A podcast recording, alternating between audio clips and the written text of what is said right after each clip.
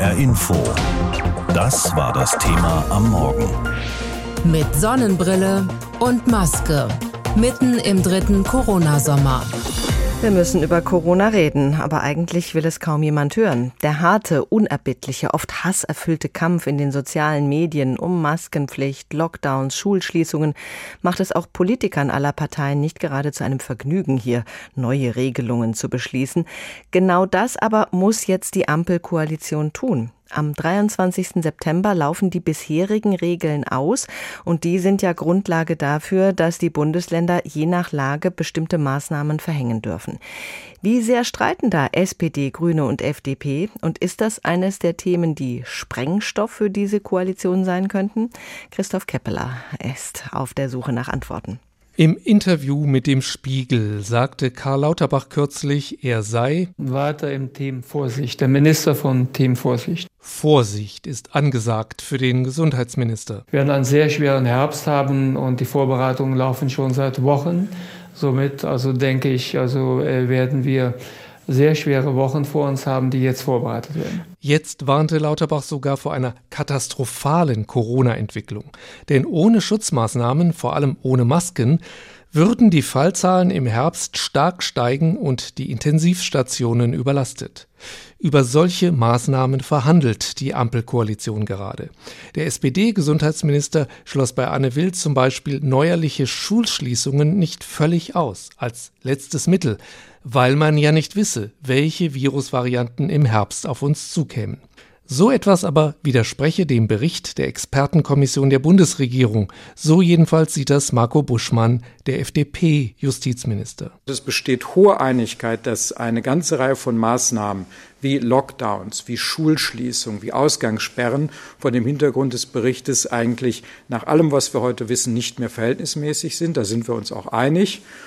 Umgekehrt sind wir uns auch einig, dass wir mit äh, ein Konzept brauchen, in dem die Maske auch eine Rolle spielt. Und da stimmte ihm Bundeskanzler Olaf Scholz im ARD-Sommerinterview zu und widersprach damit seinem Parteifreund Lauterbach. Ich finde schon, Schulschließung sollte es nicht mehr geben. Und ich glaube auch nicht, dass wir so einen Lockdown brauchen, wie wir ihn in den letzten Jahren mehrfach hatten. Aber auch der FDP-Justizminister meint, eine Maskenpflicht in Innenräumen werde im Konzept der Bundesregierung vorkommen. In Innenräumen sei ihre Wirksamkeit unstrittig. Und das sieht auch der dritte Koalitionspartner Bündnis 90 Die Grünen so. Schon vor drei Wochen sagte ihr Gesundheitspolitiker Janusz Dahmen, Ich bin davon überzeugt, dass äh, Maßnahmen, von denen wir gelernt haben, dass sie Infektionsketten verhindern, nämlich das Maske tragen, viel stärker genutzt werden muss. Nur, dass zurzeit viele Menschen trotzdem in Innenräumen keine Maske trügen, mache es dem Virus super leicht, so der grüne Gesundheitspolitiker. Hier brauchen wir für den Herbst eine Rechtsgrundlage, dass im Innenraum konsequent Maske getragen wird. Und auch im Sommer sollten wir gerade nicht nur in Bus und Bahn, sondern da, wo Menschen im Innenraum zusammenkommen, Masken stärker einsetzen. Vor allem bei der Maskenpflicht ist man sich weitgehend einig. Impfen halten alle drei Ampelparteien für mehr oder weniger wichtig.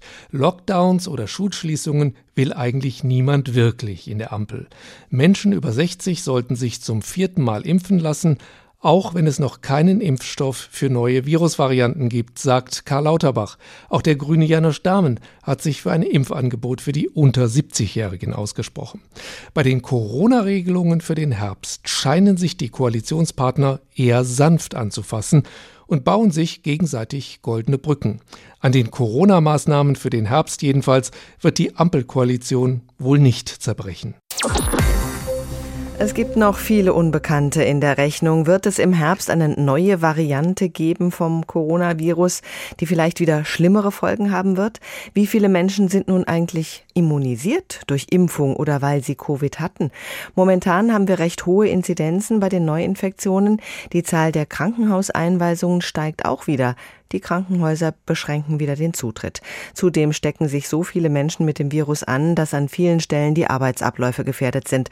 So zum Beispiel auch in den Krankenhäusern, im öffentlichen Personennahverkehr oder auch an den Flughäfen, wobei das nicht allein an den Infektionen liegt. Professor Kai Nagel ist Experte für Bewegungsmuster und Mobilitätsforschung an der TU Berlin. In der Corona-Pandemie berechnet er Ausbreitungswege dieses Virus. Ich habe mit ihm gesprochen und ich habe ihn gefragt, wie besorgniserregend schätzen Sie die Lage ein? Naja, also es gibt ein paar Bundesländer, die melden die Krankenhauszahlen in Echtzeit und aus denen kann man tatsächlich auch recht gut die Dinge ablesen und da sieht man, wir haben hohe Zahlen, also hohe Krankschreibungen, auch durchaus hohe Anzahlen von Einweisungen. Man muss auf der anderen Seite auch sagen, es ist wirklich viel, viel besser als 2020 und 2021 war. Und von daher gesehen ist es dann doch nicht vergleichbar.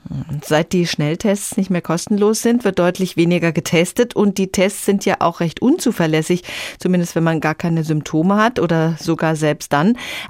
Abwassertestungen werden nur wenig gemacht. Haben wir überhaupt einen Überblick über die tatsächliche Lage? Naja, ich glaube, eine gute Methode wäre eigentlich, wenn die Krankenhäuser gut melden würden. Also die testen wohl flächendeckend, aber es wird nicht unbedingt eingesammelt. Aber es gibt ein paar Bundesländer, die machen das. Also zum Beispiel Nordrhein-Westfalen haben wir die Zahlen tagesfrei und Berlin auch. Und da sieht man dann eigentlich doch ganz gut, was passiert. Und da sieht man im Grunde auch, dass diese Sommerwelle jetzt im Moment an so einer Art Maximum ist, wo wir aus verschiedenen Gründen jetzt erstmal mit einem Plateau rechnen. Aber der wird, das wird im Moment eher nicht mehr schlimmer, als es im Moment ist. Wenn man sich die hohen Inzidenzen anschaut, dann könnte man ja auch denken, dass wir auf eine Durchseuchung zusteuern oder ist das ein falscher Eindruck? Also es gibt zwei Sichtweisen, eine individuelle und eine bevölkerungsweite. Und individuell ist jede Infektion ein Risiko. Und es ist auch nicht so, dass man das hinter sich hat, wenn man es einmal gehabt hat. Das war so am Anfang die Hoffnung, aber die neuesten Daten sagen das eigentlich nicht. Aber dieses Risiko ist auch sehr verschoben. Das ist äh, für Jüngere wirklich deutlich kleiner als für Ältere. Und dann mhm. haben wir auf der anderen Seite die bevölkerungsweite Sicht, also die Frage, ob das Gesundheitssystem auf die Art und Weise zusammenbricht. Und da sind wir halt doch sehr weit von dem entfernt, was wir vor ein, zwei Jahren hatten. Insofern würde ich sagen, das ist akzeptabel, wie man das im Moment macht oder vertretbar. Also man kann das so machen, man könnte auch vorsichtiger sein. Das sind, glaube ich, beides mögliche Strategien. Im Moment sind ja in den meisten Bundesländern schon Sommerferien und Ende der Woche sind dann wirklich alle in den Ferien. Entspannt das die Lage hier in Deutschland? Ja, also bei uns sind das tatsächlich zwei Richtungen und wir haben inzwischen auch Daten vom Gesundheitsamt Köln, wo man das eigentlich so nachvollziehen kann. Also erstmal ist es so, dass die Schließung der Schulen die Situation entspannt. Viele Eltern gehen dann auch aus dem Arbeitsleben raus. Das entspannt auch. Aber dann haben wir sozusagen am Ende der Ferien, dass die Leute sich häufig im Urlaub irgendwo angesteckt haben, also irgendwo in einem Restaurant oder in einer Kneipe oder irgendwas das mitbringen. Und dann haben wir plötzlich sehr hohen Eintrag. Also das war letztes Jahr sehr, sehr stark zu sehen. Das heißt also dann Schulbeginn, Leute zurück zum Arbeitsplatz. Ende der Ferien kommen wir dann sehr viel stärker unter Druck. Und deshalb schauen ja auch viele mit Sorge auf den Herbst. Die Politik ringt um neue Gesetze. Nach bisheriger Erfahrung kommt alle vier bis fünf Monate eine neue Variante, die bislang zwar harmloser, aber umso ansteckender war. Welche Entwicklung erwarten Sie in den nächsten Monaten? Ja, das wäre schön, wenn man das wissen könnte. Also das war tatsächlich letzten Winter einfacher. Im Moment können wir nur Szenarien machen und äh, mit der Ansteckung ist genau wie Sie sagen. Das ist, kann man relativ gut vorhersagen, was das wahrscheinlich sein wird. Aber ob die Variante höhere Krankheitsschwere oder nicht hat, wissen wir einfach nicht. Und ich glaube, wir müssen damit rechnen. Also wir müssen irgendwie entsprechende vorbauen, dass wir damit klarkommen, wenn es denn passiert. Aber äh, vielleicht passiert es ja nicht. Mhm. Und wie sieht diese Vorbereitung aus? Ist Deutschland gut vorbereitet auf alle Eventualitäten im Herbst? Also ich will das jetzt so nicht beantworten, da kenne ich mich nicht gut genug aus, aber ich möchte zumindest sagen, was uns sehr helfen würde. Und das sind Fähigkeiten, also dass wir nicht so sehr in existierender Infrastruktur denken wie Impfzentren, sondern was wir brauchen, ist die Fähigkeit, eine schnelle Impfkampagne zu fahren, wenn wir sie brauchen. Hm. Das ist genauso mit Teststrategie und das ist Wiedereinführung Homeoffice-Pflicht. Also wenn wir es brauchen, dass das schnell geht. Und das zweite sind bessere Daten, haben wir jetzt am Anfang schon drüber geredet. Also wir brauchen dann sicher nicht alle PCR zu testen, das ist viel zu viel Aufwand. Aber wir müssten gezielte Stichproben machen, also ein Teil der Krankenhäuser, Teil der Schulen, Teil der rückkehrenden Flüge, Teil der Altenheime, dass wir irgendwie systematisch, sagen wir alle zwei Wochen, da einmal durchtesten und das dann auch schnell veröffentlichen. Jetzt ist gerade was rausgekommen, das ist sechs Monate alt, das dauert einfach zu lange. Man merkt es an vielen Stellen, es fehlt Personal, ob im Gastgewerbe oder am Flughafen oder bei der Bahn. Überall, wo Dienstleistungen dringend gebraucht werden, gibt es zu wenige, die den Job machen. Und aktuell verschärft sich die Lage nochmal, weil wieder viele eben mit Corona infiziert oder an Covid erkrankt sind. Und diese Erkrankungen sorgen insbesondere dort für Personalnot, wo schwer Corona-Kranke versorgt werden sollen im Krankenhaus. Die Lage ist teilweise dramatisch und Entspannung ist nicht in Sicht. HR-Reporter Daniel Kätner hat sich für uns die Lage in Hessen angeschaut. Das Herz-Jesu-Krankenhaus in Fulda beschäftigt insgesamt 1000 Mitarbeiter. Etwas mehr als 300 von ihnen fallen derzeit krankheitsbedingt aus. Die Mehrheit davon wegen Corona. Das Erschreckende, in anderen Regionen in Hessen ist die Lage noch dramatischer. Beispielsweise im St. Vinzenz Krankenhaus in Hanau erzählt Geschäftsführer Michael Samet. Demnach müssen hier OP-Säle geschlossen und Stationen zusammengelegt werden. Sollte sich die Lage weiter so äh, zuspitzen, dann werden voraussichtlich in den nächsten Wochen einige Krankenhäuser Krankenhäuser im Rhein-Main-Gebiet die Notfallversorgung in dem Maße, wie sie jetzt stattfindet, nicht mehr aufrechterhalten können. Und das bedeutet dann eben für den Otto-Normalverbraucher, das sollte die Politik den Leuten auch sagen, dass der Badeunfall in Frankfurt eben dann gegebenenfalls in Kassel versorgt werden muss mit langen Transportzeiten. Das gleiche gilt für den Herzinfarkt. In Osthessen ist die Lage vergleichsweise noch entspannt.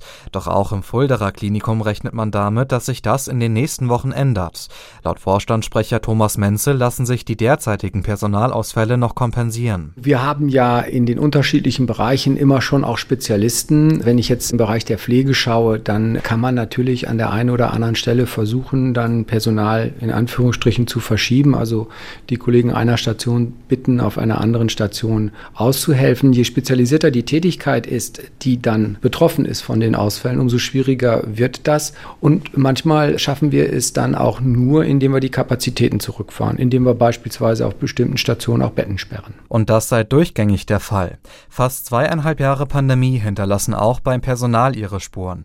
Das weiß auch Kerstin Röhrhoff, Gewerkschaftssekretärin bei Verdi. Und natürlich belastet das auch nochmal zusätzlich, wenn man weiß, man lässt auch unzufriedene Menschen zurück und man kann gar nicht das leisten, was man leisten wollte. Und ich weiß, dass es viele Menschen gibt, die nach der Arbeit nach Hause gehen, völlig fertig sind, weil sie viel gearbeitet haben, aber dennoch sagen, und ich hätte noch so viel mehr machen müssen und können und darüber dann auch noch mal gefrustet sind. Also die psychische Belastung in diesen Fällen, die ist da schon auch noch mal enorm. Wegen der dramatischen Corona-Lage verhängt daher immer mehr Kliniken auch Besuchsverbote. Wer einen unbeschwerten Sommer haben will und kein Risiko eingehen will, der sollte sich jetzt zum zweiten Mal boostern lassen. Und zwar nicht nur die Älteren und Vorerkrankten, sondern alle. Diese Aussage von Gesundheitsminister Lauterbach von letzter Woche lässt viele ziemlich unentspannt zurück, weil es nämlich auch viele gegenteilige Expertenmeinungen dazu gibt, die das eben nicht sinnvoll finden. Ja, was denn nun? Wie soll man sich entscheiden? Wir wollen den aktuellen Stand besprechen mit Cornelia Eulitz aus der HR Info Wissenschaftsredaktion. Conny, bringt es jetzt was für alle, sich zum zweiten Mal boostern zu lassen, noch mit dem alten Impfstoff? Schließlich will man ja keinen beschwerten Sommer haben. Ja, stimmt. Also ich versuche mal da den Strauß an Einschätzungen ein bisschen zusammenzufassen. Die Europäische Arzneimittelagentur EMA sagt, es gibt jetzt keine Hinweise, dass so ein frühzeitiger zweiter Booster mit dem derzeitigen Impfstoff für die unter 60-Jährigen noch was bringt. Bei den über 60-Jährigen, da bringt das schon was, sagt die EMA. Sie bezieht sich da auf eine Studie aus Israel, dass die eben einen klaren Vorteil durch die vierte Impfung haben. Dann gibt's noch die Ständige Impfkommission, die STIKO, die sieht die Grenze der Leute, die davon profitieren profitieren bei über 70. Also wir haben vielleicht noch das Zitat des STIKO-Chefs Thomas Mertens im Kopf, wo er auf Karl Lauterbach reagiert hat. Viel hilft immunologisch, nicht automatisch viel. Also so die Haltung der STIKO. Mhm. Und dann vielleicht noch ein Blick in die USA. Da gilt die vierte Impfempfehlung schon für alle über 50. Aber da ist vielleicht auch eine Sondersituation, weil da grundsätzlich viele nicht so gesund sind. Also sehr unterschiedliche Sichtweisen. Warum empfiehlt Lauterbach dann bei uns diesen zweiten Booster für alle? Also ich interpretiere seine Aussage so, dass das nicht schaden kann, mal eine weitere Impfung in Betracht zu ziehen. Vielleicht schützen sie ja zumindest kurzfristig vor einer Infektion. Das ist wahrscheinlich die Überlegung. Infektion heißt ja auch immer Quarantäne. Und Gesundheitsminister Lauterbach hat ja dann auch nochmal auf den Schutz vor Long-Covid hingewiesen. Viele stecken sich doch jetzt gerade schon in der Sommerwelle mit BA5 an. Ist das nicht schon wie eine Art Booster? Ja, das ist so. Also jeder Kontakt mit dem Erreger trainiert das Immunsystem und eine Infektion, die sorgt ja dann immer auch dafür, dass es eine Schleimhautimmunität gibt. Das schafft die Impfung jetzt bei den Oberarmen nur vorübergehend und auch nicht so gut. Trotzdem würde ich sagen, sollte man eine Infektion nicht leichtsinnig riskieren jetzt. Also wenn man Virologen und Immunologen fragt, dann würden die immer sagen, wenn sie sich's aussuchen können, dann würden sie lieber die Impfung wählen. Bei vielen ist die Überlegung, wenn schon das vierte Mal impfen, dann wenigstens mit dem angepassten Impfstoff. Hat es mehr Sinn, sich als immungesunder Mensch unter 50 dann mit den neuen Impfstoffen impfen zu lassen? Ja, also Stichwort ist immungesund. Die neuen Impfstoffe, die werden den Immungesunden wahrscheinlich mehr bringen. Also die bisherigen Impfstoffe gegen den Wuhan-Typ, die sind ja immer noch in der Lage, jetzt die meisten schweren Erkrankungen zu verhindern. Das funktioniert aber auch schon nach drei Impfungen. Aber was sie eben nicht können, das ist die Ansteckung zu verhindern und auch nicht die milden Verläufe. Das sieht man jetzt bei BA5. Das dürfte mit den angepassten Impfstoffen besser funktionieren. Aber ehrlicherweise muss man auch sagen, dass wir nicht genau wissen, wie lang das anhält und was uns diese höheren Antikörpertiter dann tatsächlich bringen. Vor allem, wenn es darum geht, wie schwer ein Krankheitsverlauf ist, weil da sind dann die T-Zellen gefragt. Wenn man sich nun doch entscheidet, sich jetzt einen zweiten Booster spritzen zu lassen, kann man sich dann trotzdem im Herbst nochmal mit dem angepassten Impfstoff impfen lassen? Oder erschöpft häufiges Impfen das Immunsystem auch irgendwie? Ja, also Experten sagen, das geht. Also man kann das Immungedächtnis jetzt zwar nicht unendlich steigern, aber es kann auch nicht dadurch erschöpft werden. Allerdings gibt es auch sowas wie eine Affinitätsreifung der Antikörper. Wenn also nach der Impfung etwas Zeit vergeht, dann werden die Antikörper zwar weniger, aber die, die übrig bleiben, die binden dann noch viel besser. Und diese Zeit der Affinitätsreifung, die sollte man dem Immunsystem geben. Also stumpft das Immunsystem durch häufiges Impfen mit einem Impfstoff ab? Ja, also da spielst du auf die Prägung des Immunsystems an. Also wenn man immer wieder mit dem gleichen Impfstoff in den Oberarm spritzt, dann könnte es zu einem Gewöhnungseffekt kommen und weitere Immunisierungen, die könnten dann vielleicht schlechter wirken oder gar nicht mehr wirken. Es gibt Wissenschaftler, die halten das theoretisch für möglich, dass also eben Wuhan geboosterte auf Omikron gar nicht mehr gut ansprechen. Diesen Mechanismus, den kennt man von anderen Viren, aber ob das bei SARS-CoV-2 jetzt auch so ist, da gehen die wissenschaftlichen Meinungen tatsächlich auseinander. Gucken wir mal auf die Impfstoffe. Was sagen die Fachleute zu diesen vorhandenen Impfstoffen? BioNTech und Pfizer haben jeweils zwei angepasste Impfstoffe entwickelt. Einen, der nur Omikron BA1 Impfstoff hat und einen, der auch noch den ursprünglichen Impfstoff enthält. Und dann wird noch ein Impfstoff getestet, der speziell auf die derzeit vorherrschende Subvariante BA5 abzielt. Ja, was denn nun? Ja, also erstmal müssen wir sehen, was bis zum Herbstbeginn jetzt tatsächlich an Impfstoffen zugelassen ist. Und wir müssen gucken, welche Untervarianten dann wirklich zirkulieren. Dann ist es noch so eine Frage eher monovalent, also ein spezieller Impfstoff oder ein Impfstoffmix. Und brauchen jetzt aber so Leute, die dreimal schon mit dem ursprünglichen Impfstoff geimpft sind, brauchen die wirklich diesen breiten Impfstoffmix oder nicht? Oder ist das eher nur was für ungeimpft? Geimpfte oder für unvollständig Geimpfte. Also da ist die Diskussion im Moment wirklich noch voll im Gange. Der Vorstandsvorsitzende der Kassenärztlichen Bundesvereinigung will die Isolationspflicht bei einer Corona-Infektion abschaffen. Wer positiv getestet ist, aber keine Symptome aufweist, soll arbeiten dürfen. Dadurch will Andreas Gassen die Personalnot in Krankenhäusern beheben und verweist darauf, dass im Fall einer Grippe auch keine Isolationspflicht besteht. Der Bundesgesundheitsminister aber hält dagegen. HR Info. Meinung. Barbara Kostolnik meint, Karl Lauterbach und das Team Vorsicht haben recht. Andreas Gassen ist kein Freund diplomatischer Floskeln. Der Chef der Kassenärztlichen Bundesvereinigung provoziert gerne und sagte auch schon mal so Sachen wie Corona ist eher eine mediale als eine medizinisch relevante Infektion oder Maske tragen, um sich vor dem Virus zu schützen, da kann ich ja gleich einen Hut aufsetzen. Zugegeben, das hat Gassen zu Beginn der Pandemie von sich gegeben. Da gab es wenig Masken und noch weniger wissenschaftliche Erkenntnis, zum Beispiel die, dass Masken eben sehr wohl gegen Corona helfen. Der Erkenntnisstand in Sachen Corona ist mittlerweile weit fortgeschritten. Gassen aber schert das nicht, beziehungsweise Gassen provoziert lieber weiter. Jetzt mit dem vollkommen irren Vorschlag, die Isolationspflicht bei denjenigen Corona-Infizierten, die keine Symptome aufweisen, einfach zu ignorieren. Gassens Argument, zu viele dieser Leute sitzen infiziert zu Hause herum, erzeugen daher Personalengpässe, übrigens auch in Kliniken. Dabei könnten sie doch arbeiten gehen, wenn sie sich gesund fühlten, wie bei anderen Infektionskrankheiten auch.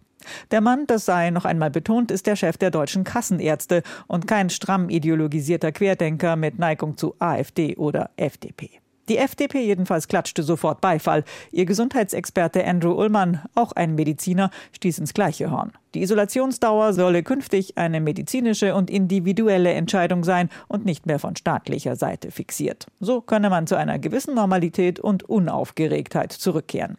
Dass die Corona-Fallzahlen durch die Decke gehen, dass Post-Covid und Long-Covid die Menschen und das Gesundheitssystem lahmlegen und auch auf lange Sicht hohe Kosten entstehen, egal. Der Staat soll sich raushalten. Dass die FDP so denkt, entspricht ihrem liberalen Motto der so wichtigen Eigenverantwortung. Dass Gassen so denkt, ist ein Unding. Der Chef der Kassenärzte verharmlost Corona wieder besseres Wissen. Die derzeit grassierende Omikron-Variante ist so ansteckend wie kaum eine andere zuvor. Nicht auszudenken, wenn die Infizierten sich einfach unters Volk mischen und ihre Viren wissentlich weitergeben dürfen. Personalnotstand und Krankenstand werden dadurch sicher nicht kleiner. Dass Gassen keinen Gedanken an Schutzbedürftige verschwendet, die dann noch höherer Infektionsgefahr ausgesetzt sind, macht seine Vorschläge nur noch ungeheuerlicher. Der Mann mag sich als Verfechter des deutlichen Wortes sehen. In Wahrheit ist er eine Zumutung. HR Info. Das Thema. Wer es hört, hat mehr zu sagen.